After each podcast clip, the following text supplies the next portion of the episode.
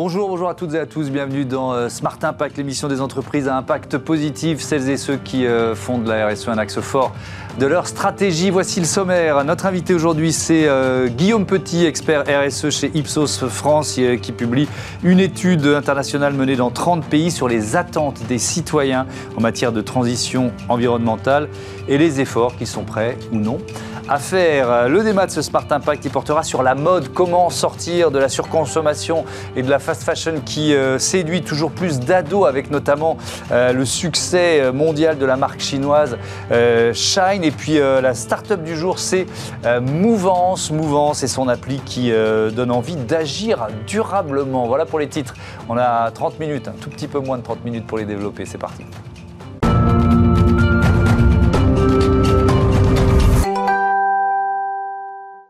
Bonjour Guillaume Petit, bienvenue. Vous êtes directeur du département euh, Corporate Réputation et euh, expert RSE, je le disais, chez Ipsos France. On va euh, détailler avec vous une étude, plusieurs études même, mais notamment une étude internationale menée dans 30 pays auprès de, combien de personnes d'ailleurs? C'était quoi la méthode de cette étude? Alors effectivement, comme vous le dites, on a plusieurs études. Mmh. on est un groupe international, donc ce qui nous permet d'avoir vraiment une couverture géographique assez mmh. énorme. On a notamment un observatoire du euh, changement climatique que l'on mène pour EDF euh, e depuis, euh, depuis trois ans, qui est réalisé dans 30 pays sur plus de 20 000 personnes, donc c'est 500 à 1000 personnes à chaque fois, mhm. dans les pays les plus émetteurs de, de, carbone, et qui permet de, de, suivre les évolutions et les, les, changements des mentalités, des perceptions vis-à-vis mhm. du changement climatique, des comportements, enfin vraiment d'avoir un suivi très opérationnel. C'est ce qu'on appelle le, en, en, anglais le Global Advisor Earth Day, c'est la même chose ou c'est encore une autre étude Alors c'est encore une autre étude, on fait euh, on fait on fait plein d'études, c'est un sujet euh, qui passionne, c'est un sujet euh, qu'il faut suivre. Mmh. donc on a plusieurs études à ce sujet-là. À, qui, à, qui, et à quoi ça sert, en quelque sorte? Qui, qui utilise les résultats de ces études au-delà au -delà de la... Voilà, ce que nous, médias, permettent de la, compréhension. Dans, chez vos clients, dans les États, dans les ministères, à, qui, à quoi ça sert? Mais Écoutez, j'espère que ça sert au plus de monde possible, en tout cas à tous les acteurs de la transition énergétique, donc à la fois les acteurs publics mmh. et les acteurs privés.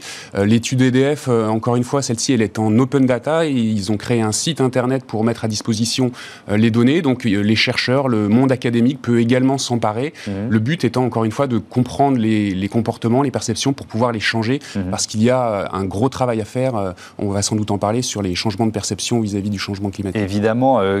quelle perception? Alors, il y, a plusieurs grands thèmes hein, dans ces études, notamment la perception de l'engagement des gouvernements ou des entreprises. Qu'est-ce qui ressort de, sur, sur ce, sur ce thème-là. Est-ce qu'il y a une forme de déception, d'attente euh, Comment ça se passe? Alors, deux choses. Déjà, en termes de, de sentiments par rapport au changement climatique, quand on leur pose euh, une liste d'adjectifs euh, qui, qui, qui, peut caractériser leur, leur, leur leur perception. Leur, perception, exactement. Il y en a beaucoup qui se disent inquiets, démoralisés, euh, et, et euh, donc 70%, plus de 70% inquiets. On parle euh, d'éco-anxiété, notamment. Exactement, d'éco-anxiété. Et euh, malheureusement, il y en a très peu qui se sentent engagés ou combatifs, c'est moins de, de, 20%. Donc on, on voit qu'il y a des gens qui sont inquiets face à cette situation, mhm. mais qui ne savent pas quoi faire, donc ils ne savent pas comment s'engager. Parce que le deuxième point, quand on parle de changement climatique, c'est que les gens sont, sont un peu perdus. Ils manquent d'informations sur comment, eux, ils peuvent agir vis-à-vis -vis du changement climatique à leur, euh, à leur échelle. Il y en a moins de 25% qui savent vraiment ce qu'ils peuvent faire euh, à leur échelle. Hmm. Oui, et puis c'est intéressant sur le, où se situe le changement climatique euh, dans les préoccupations des citoyens dans le monde. en France, 45% des personnes interrogées déclarent s'en inquiéter régulièrement, contre 48% en moyenne dans les autres pays. Mais c'est pas forcément, et on l'a vu aussi quand on a fait, euh, on a sondé un peu les Français par rapport aux thématiques majeures de l'élection présidentielle.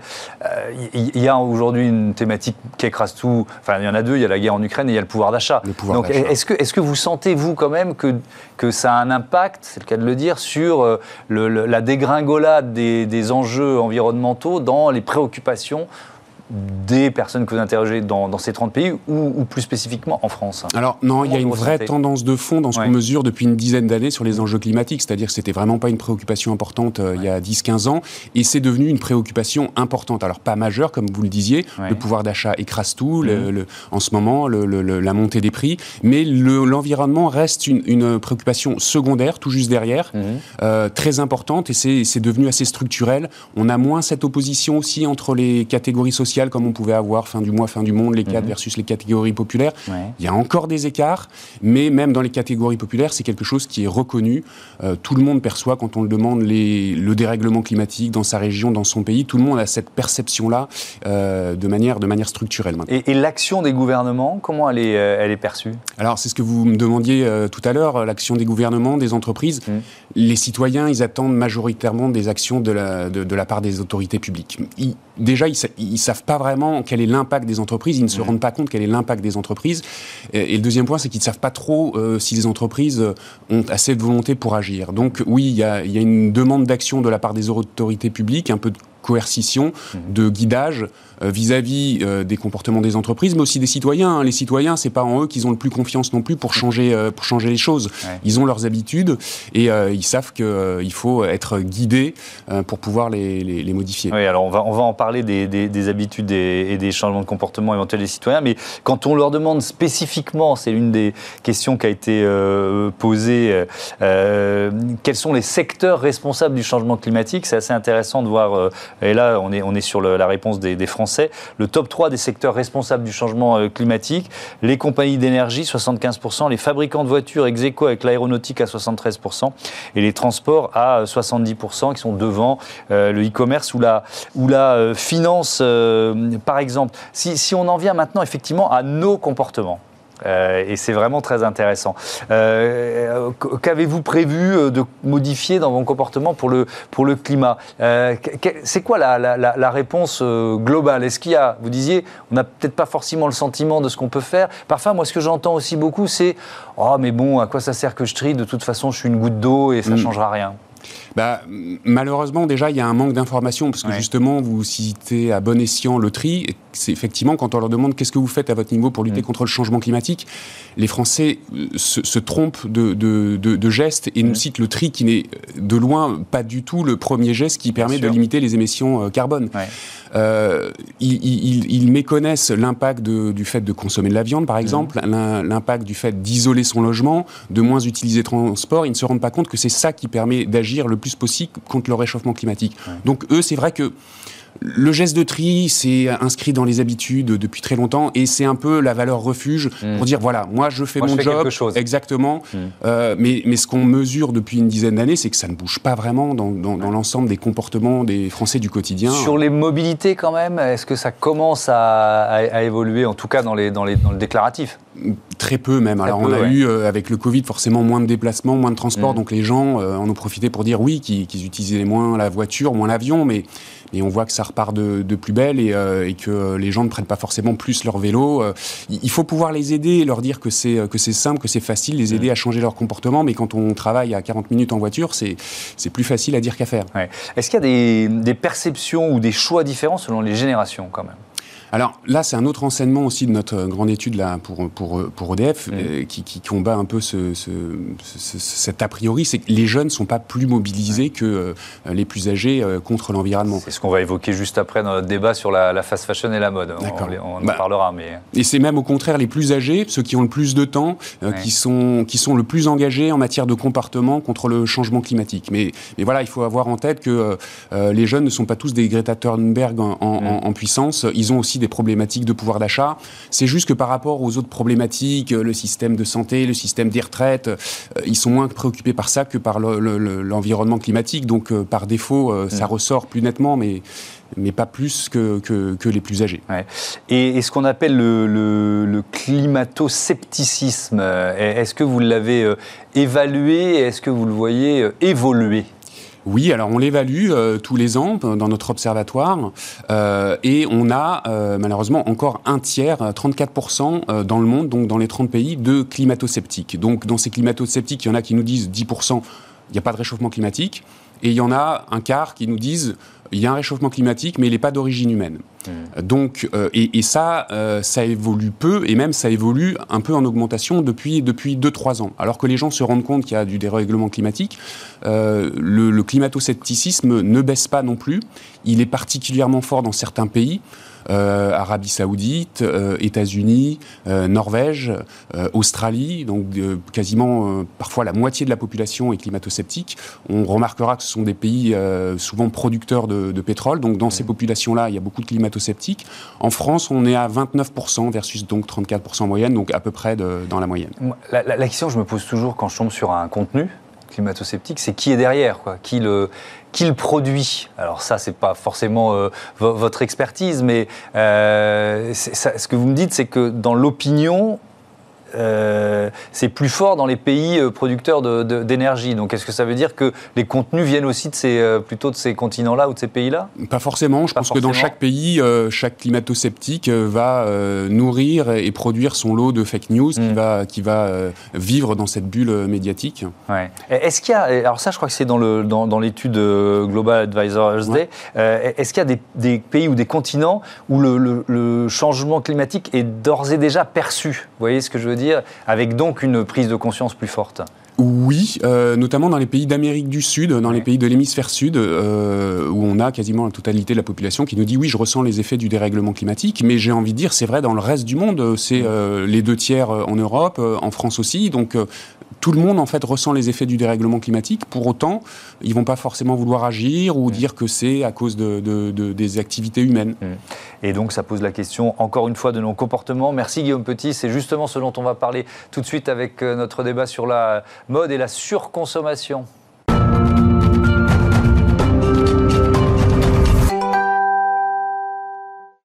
Le débat de Smart Impact euh, tout de suite avec euh, Marguerite Delacroix, bonjour. Euh, vous êtes responsable achat de Closette et Caroline Ménager, bonjour, cofondatrice de Pixpay, responsable du Teenage Lab. C'est quoi Pixpay?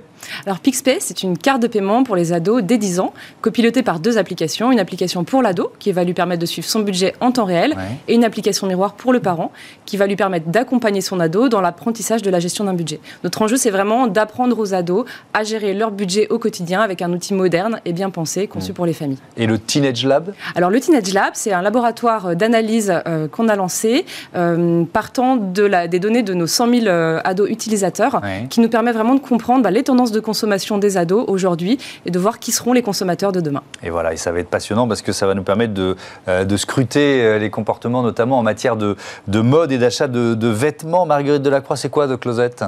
Alors, le Closet, c'est un site de location de vêtements. Mmh. Euh, c'est un dressing partagé qui permet à nos 12 000 abonnés de louer des vêtements sous forme de box mmh. et comme ça de changer ses, vêtements au quotidien avec un impact limité en écologie. Oui, donc le closet, c'est vraiment, euh, c'est vraiment un outil d'économie circulaire, on peut, on peut dire ça. Exactement, c'est vraiment un outil d'économie circulaire. Euh, notre objectif, c'est vraiment de proposer euh, des vêtements et les faire durer le plus longtemps possible, les faire qu'ils soient portés le plus de fois possible par nos abonnés, mmh. avec voilà une une, volonté euh, d'avoir euh, un impact vertueux sur la mode. Hmm. Euh, Caroline Ménager, vous avez donc mené plusieurs études, mais notamment une étude sur l'impact carbone des habitudes de conso des, des adolescents. Qu'est-ce qu'il en ressort? Alors, il en ressort pas mal de choses. Hmm. Aujourd'hui, on voit que les marques les plus consommées par les adolescents sont des marques très connues et très mondialisées, comme McDonald's, Shein, hmm. AliExpress, Apple, donc des grosses marques. Et aujourd'hui, un tiers de la consommation des, de l'impact pardon, carbone des adolescents, c'est la mode. Donc c'est quelque chose de très, euh, très fort, alors que c'est seulement 10% de leurs dépenses. Mhm. Donc on voit que la mode a un vrai impact très, euh, très important sur, mhm. euh, sur l'écologie. Et, la mode, c'est un peu le paradoxe. Alors juste avant, on, on était avec un représentant de l'Ipsos pour dire, bon, bah, finalement, il faut se méfier des, des clichés générationnels sur voilà, les comportements écolo ou pas. Mais est-ce que la mode, c'est un peu le paradoxe de la génération écolo quoi? Alors complètement. C'est-à-dire que c'est une génération qui est à la fois très sensibilisée à euh, à ces sujets d'écologie, euh, qui, euh, je pense, l'est significativement plus que les générations précédentes. En revanche, c'est une génération qui, de facto, consomme plutôt moins bien, de manière moins durable aujourd'hui que leurs aînés. Donc c'est une génération qui est sensible aux promos, qui va surconsommer pendant les soldes par rapport à leurs aînés. donc c'est vrai que c'est compliqué pour les adolescents aujourd'hui et les jeunes de manière plus générale de, de concilier à la fois leurs ambitions écologiques et la réalité de leur quotidien, où finalement ils ont des petits budgets, mhm. ils n'ont pas forcément le loisir d'aller acheter sur des marques éco-responsables, notamment dans la mode. Donc c'est très compliqué de, de concilier ça. C'est pour ça que des solutions comme le Closet aujourd'hui sont, je pense, des solutions très intéressantes pour les ados, mhm. ou comme Vinted, qui est un marchand assez important chez nous. Donc voilà, ils essaient de, concilier. Quand ça marche et qu'on peut concilier budget mhm. et écologie, le font, mais ça marche pas à tous les coups. Euh, Marguerite Delacroix, comment vous l'analysez ça, le fait que finalement les prix bas, le dernier vêtement tendance, euh, ce soit plus fort? Bon, on est tous euh, avec nos contradictions, on n'est pas des consommateurs, enfin voilà, on n'est pas là pour donner le son, hein, mais que ce soit souvent plus fort que l'engagement environnemental. Comment vous l'analysez ça? En fait, nous, ce qu'on voit vraiment, c'est que les femmes ont un rapport avec la mode hyper important. C'est-à-dire qu'un vêtement va avoir un rôle social pour elles. Mmh. Ça a un rôle social quand elles sortent entre copines, quand elles vont au travail, quand elles vont à l'école. Mmh.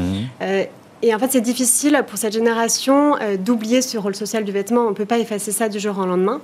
Et c'est là où il y a des alternatives qui sont super importantes et super intéressantes, qui sont euh, la seconde main, par exemple, ou la location que nous, on mmh. propose.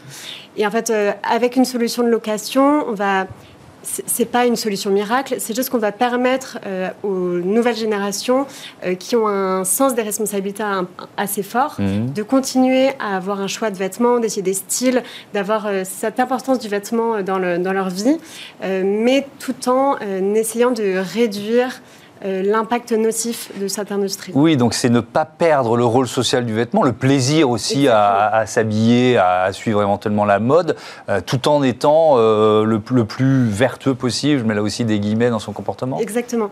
Et par exemple, l'autre jour, on avait un mail d'une abonnée qui, qui, était une abonnée de longue date, qui déménageait, donc malheureusement, elle devait mettre fin à son abonnement. Mhm. Et elle nous a dit, vous m'avez accompagnée psychologiquement pendant toutes ces années, vous avez été mon psy grâce aux vêtements, grâce à la possibilité d'avoir des styles différents, etc. Et donc, c'est pour ça que nous, on a une solution qui répond à ce besoin et qui permet également de, euh, mm. de, faire durer le, vêtement le plus longtemps possible. Mais alors, je, retiens ce que vous dites, mais en même temps, euh, et on rejoint le paradoxe dont on parlait tout à l'heure, c'est-à-dire qu'on dit, et on en est certainement tous convaincus, il y a un rôle social du vêtement, donc quand je dis rôle social du vêtement, on lui donne de l'importance. Et en même temps, quand une marque comme Chine propose 6000 nouveaux, nouvelles références par jour, bah, c'est du jetable. Vous voyez ce que je veux dire? Donc c'est totalement contradictoire. Oui, c'est totalement contradictoire, effectivement. Euh, oui. non, mais, mais ça marche. non, mais vous voyez ce que je veux dire? Je cherche, je, cherche à, trouver la contradiction dans nos comportements. C'est-à-dire qu'on dit un rôle social du vêtement et en même temps on est prêt à acheter des, euh, des, des pour des marques qui, euh, qui, font du vêtement jetable. Oui, parce que c'est compliqué d'aller concilier cette ambition qu'on a et un marketing qui va être omniprésent présent. C'est dur de refuser 6000 euh, 6000 vêtements euh, qui sont entre allez, 3, euh, qui commencent à 3 euros, enfin des prix qui sont tellement imbattables que ça n'en a même plus de sens. donc c'est vrai que c'est compliqué et, c'est aussi notre rôle aussi d'adultes de, leur, de leur donner des clés pour qu'ils puissent consommer mieux mmh. et différemment.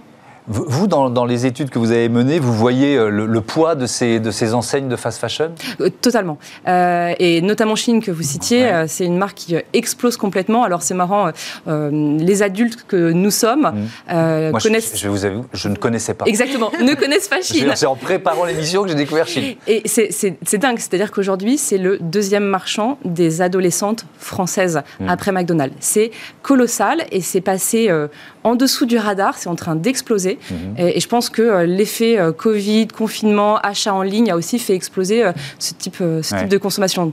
Ce, chiffre que j'ai trouvé dans, votre étude, hein, alors moi je, disais Chine, mais effectivement Chine, puisque c'est un géant chinois, je, je, comprends, pèse à lui seul 12% du total de CO2 émis par les ados, et même 22% du total si on, si on féminise, enfin on parle du CO2 émis par les adolescentes. C'est quand même vertigineux. C'est, je, vous avoue, quand je, je suis tombée sur ce chiffre, mmh. j'étais absolument euh, choquée. Euh, et pour autant, euh, notre rôle, enfin moi, je ne juge pas les adolescents quelque part. C'est leur on consommation. Pas là pour donner des leçons, quoi. Non, et c'est pas du tout mon objet. Mmh. Mais moi, mon enjeu, et notamment chez Pixpay, c'est de leur donner des clés pour comprendre leur consommation et pour peut-être petit à petit voir comment consommer mieux. Donc typiquement, dans, euh, sur chacune des dépenses euh, qu'un adolescent va faire avec sa carte PixPay, mmh. on va pouvoir avoir une visibilité sur l'impact carbone de chaque transaction. Et on va proposer à l'adolescent des marchands alternatifs lorsque c'est possible, lorsqu'il en existe, c'est pas toujours le cas. Et euh, on va le comparer. Il va pouvoir se comparer aux autres jeunes de son âge et de sa génération pour voir si, si bah, il, il est plutôt au-dessus, en dessous. Mais voilà, nous on lui donne des clés pour mieux consommer. Mmh. Et alors, si on est dans ce secteur de la mode, c'est quoi les alternatives? Il y, a, euh, le closet, mais euh, quel conseil vous donnez finalement à vos, à vos clients qui sont confrontés à, ce, à cette puissance marketing d'une marque comme Chine bah, Très clairement, effectivement, euh, les marques éco-responsables de mmh. première main restent encore sur des budgets qui ne sont pas, pas gérables pour des ados. Quand on a 30 euros d'argent de poche par mois, on ne peut pas le faire. C'est juste pas possible.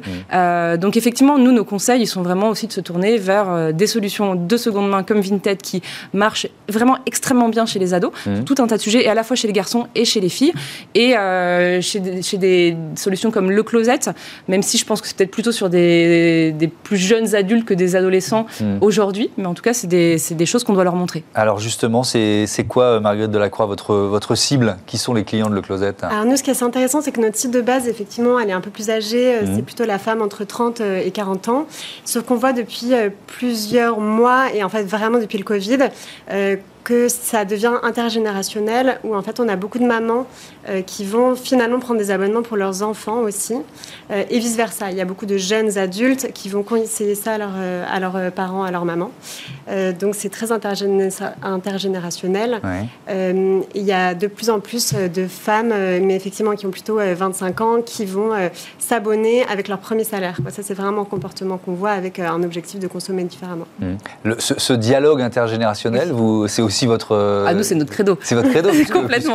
vous disiez la carte, elle est, elle est en miroir euh, chez les parents, c'est ça? Complètement. Nous, euh, on pense que, en fait, apprendre à gérer un budget, c'est pas facile, et qu'on a besoin de l'accompagnement des parents. Alors après, pour les parents, parfois, c'est pas facile non plus de se dire, mais comment je fais en fait pour lui enseigner? Donc c'est vrai qu'on a dans l'application intégré plein de fonctionnalités qui sont à la fois ludiques et pédagogiques et qui permettent bah, de créer du lien entre le parent et l'ado. Par exemple, le parent va pouvoir programmer des missions dans l'application, mmh la plus ce week-end. Euh, l'ado va euh, faire ça, récupérer de l'argent. Donc il y a vraiment euh, une, envie de, co-construire cette, cette mmh. éducation budgétaire. Et alors, en dehors des vêtements, on a bien compris que c'était un peu un monde à part bah, pour cette génération qu'on appelle la génération Z. elle reste une force motrice de l'économie circulaire ou pas? Comment vous l'analysez, vous? Oui, je pense que c'est une génération qui a un potentiel justement à faire bouger les générations euh, les précédentes. exactement. Euh, il y a beaucoup de discussions. Bah, je vois quand euh, Marguerite dit il y, a une, y a une relation entre maman et fille. Mmh. c'est vrai dans un sens descendant, c'est aussi vrai dans un sens ascendant. C'est-à-dire qu'on voit aussi beaucoup d'ados qui vont qui vont tirer leurs parents vers des, des comportements plus vertueux sur certains sujets quand ils sont quand ils y sont sensibilisés. Mmh. Que ce soit le recyclage, les mobilités douces. Euh, qui est un sujet aussi qui est euh, très sensible euh, et très important chez les ados. dernière question sur l'effet inflation. Est-ce que vous le ressentez? Est-ce que, est que ça incite des clients ou des clientes à, à se tourner vers une solution de location? Complètement. On va vraiment un, engouement pour notre type de solution qui permettent de, de, consommer la mode dans un budget euh, maîtrisé. Mmh. Euh, nous, on n'a pas augmenté nos prix euh, avec, avec l'inflation pour le moment, en tout cas. et en fait, nos abonnés savent qu'elles vont pouvoir accéder à des marques haut de gamme à un prix hyper fixe mmh. qui commence à 39 euros, donc c'est très, très maîtrisable. Mmh. Merci beaucoup, merci à toutes les deux, c'était passionnant. On passe tout de suite à Smart IDs avec une startup qui s'appelle Mouvance.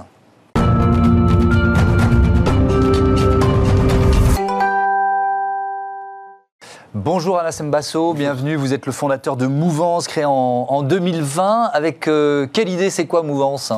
Euh, Mouvance, c'est une application pour euh, les particuliers, pour les entreprises, mmh. pour permettre à tous ceux qui sont soucieux de leur empreinte carbone liée à la mobilité d'agir sur leur empreinte carbone de façon fun, ludique, durable et donc et de bénéficier de plein d'avantages. Donc Mouvance. C'est quoi? C'est une appli, c'est ça? C'est une application, tout mmh. à fait. C'est une application mobile qui donc automatiquement va calculer l'empreinte carbone liées à votre mobilité. Donc vous prenez votre euh, vélo, vous prenez votre voiture, vous prenez des moyens de transport mhm. de manière générale. Donc automatiquement, grâce à une intelligence artificielle, Mouvance va calculer votre empreinte carbone liée à la mobilité. Euh, plus vous vous déplacez, plus vous gagnez des points. Et plus vous allez vous déplacer de façon éco-responsable, plus le nombre de points va être plus important. D'accord, donc il y a des récompenses après? Ce sont des récompenses, donc on gagne des points qu'on appelle nous des moves, qui vont vous donner accès à des offres exclusives, euh, euh, donc pour avoir accès à des services de mobilité éco-responsables, mhm. et aussi pouvoir financer des projets de lutte contre le réchauffement climatique, des projets écologiques. Donc on a aujourd'hui euh, donc un partenaire comme comme Planète Urgence, donc pour avec les points que vous allez gagner, de pouvoir par exemple planter des arbres ou euh, financer des projets de déforestation, de mmh. lutte contre la déforestation, etc. Ou euh, des projets aussi pour financer des projets donc pour la préservation des abeilles ou des choses comme ça. D'accord. Donc c'est quoi? C'est d'une certaine façon, c'est un peu un guide aussi pour pour comprendre son, son, impact et éventuellement changer son comportement Exactement. Donc on est parti mouvance, on l'a créé pour... Euh, on, sait tous, on a tous aujourd'hui en France conscience et en Europe conscience mm. de, des enjeux climatiques, mais on sait souvent ce qu'il faut faire. Mais c'est tout, tout est de la question, c'est comment je passe à l'action. Et mouvance, c'est une réponse à ça. Il suffit, il suffit finalement de télécharger l'application et de se laisser embarquer dans une découverte et de pouvoir changer son comportement de façon vertueuse et sans euh, effort apparent. Donc moi, par exemple, j'ai une voiture hybride, je vais rentrer le modèle, euh, le, la date de, fabrication, enfin, euh, Juste votre, votre, immatriculation, automatiquement, nous, on va chercher les caractéristiques de votre véhicule. Et euh, donc, automatiquement, on sait calculer l'empreinte carbone liée à votre mobilité mmh. quand vous prenez votre voiture. Et vous allez me conseiller de faire du vélo électrique, évidemment, ou du vélo, ou du vélo, parce que moi, ma voiture hybride, elle est très ancienne, donc je sais bien qu'elle consomme beaucoup. C'est quoi votre modèle économique? Comment Notre modèle économique, donc on a trois, je dirais, trois sources de revenus. Donc, mhm. euh, euh, la première, donc, euh, Mouvance se veut aussi facilitatrice de cette transition écologique liée à la mobilité. Et donc, il y a cette, demain, Mouvance sera un peu cette marketplace, cette première marketplace des mobilités. Ça, c'est le premier, donc une source de revenus qui sera liée à ça. La deuxième, c'est lié à des assurances embarquées donc euh, dans euh, l'application. Donc, nos utilisateurs vont pouvoir bénéficier de couverture de risques adaptées à leur mobilité. Mhm. Et le, la troisième source de revenus, c'est lié au B2B. Donc, euh, l'application, on la met à disposition d'entreprises qui veulent mesurer l'empreinte carbone liée à la mobilité de leurs salariés, que ce soit pour les, trajets domicile-travail, mhm. mais aussi pour les, leurs activités. Et donc là, c'est aussi une source de revenus pour, pour, pour nous. Euh, avec des partenariats aussi euh, que vous avez signés avec des, des acteurs de la mobilité, lesquels et pourquoi On peut peut-être les citer? Donc on a notre plus grand partenaire, même si on n'a pas encore d'offres pour nos utilisateurs, c'est la SNCF, donc qui, qui, nous, qui nous mentor et qui est un peu notre marraine sur, ce, sur, sur, sur Mouvance, et avec qui d'ailleurs on est à la Vivatech la semaine, la semaine prochaine. après, on a des partenaires donc, auprès duquel vous pouvez aujourd'hui bénéficier davantage chez Mouvance qui sont donc comme Dot, City Scoot, okay. Euh, Noil, avec qui euh, donc on vient de on vient de signer notre partenariat mhm. et avec aussi d'autres partenaires que vous retrouverez sur l'application. D'accord. Vous avez levé euh, un, peu plus d'un million d'euros, un million cent cinquante mille euros. Oui. Euh, pour quelle stratégie de, développement? Qu'est-ce que vous en donc là, cette, euh, donc on a financé Mouvance sur fonds propres, donc avec mhm. un startup studio qui s'appelle Equinox jusqu'au fin décembre de l'année 2021. Mhm. Et donc on a on a bouclé notre premier financement le 1er janvier, celui que vous venez de citer. Mhm. Donc auprès de principalement de, de business angels de, dans le domaine de smart cities, du domaine assurantiel écologique et pour euh, aller sur le marché. Donc on a mis Mouvance sur le marché le 22 avril et là on est d'ores et déjà en train de préparer la prochaine donc levée de fonds euh, qu'on essaiera en tout cas de mener euh, en septembre octobre tout en allant chercher toujours en tout cas de la smart, smart money. Merci beaucoup, bon vent à, à Mouvance. Merci à toutes et à tous. Je remercie très vite Joséphine Dacoury, Hugh Sabatier, Kelly Dellenbach, Élise Merlin, Michael Fristo. Salut.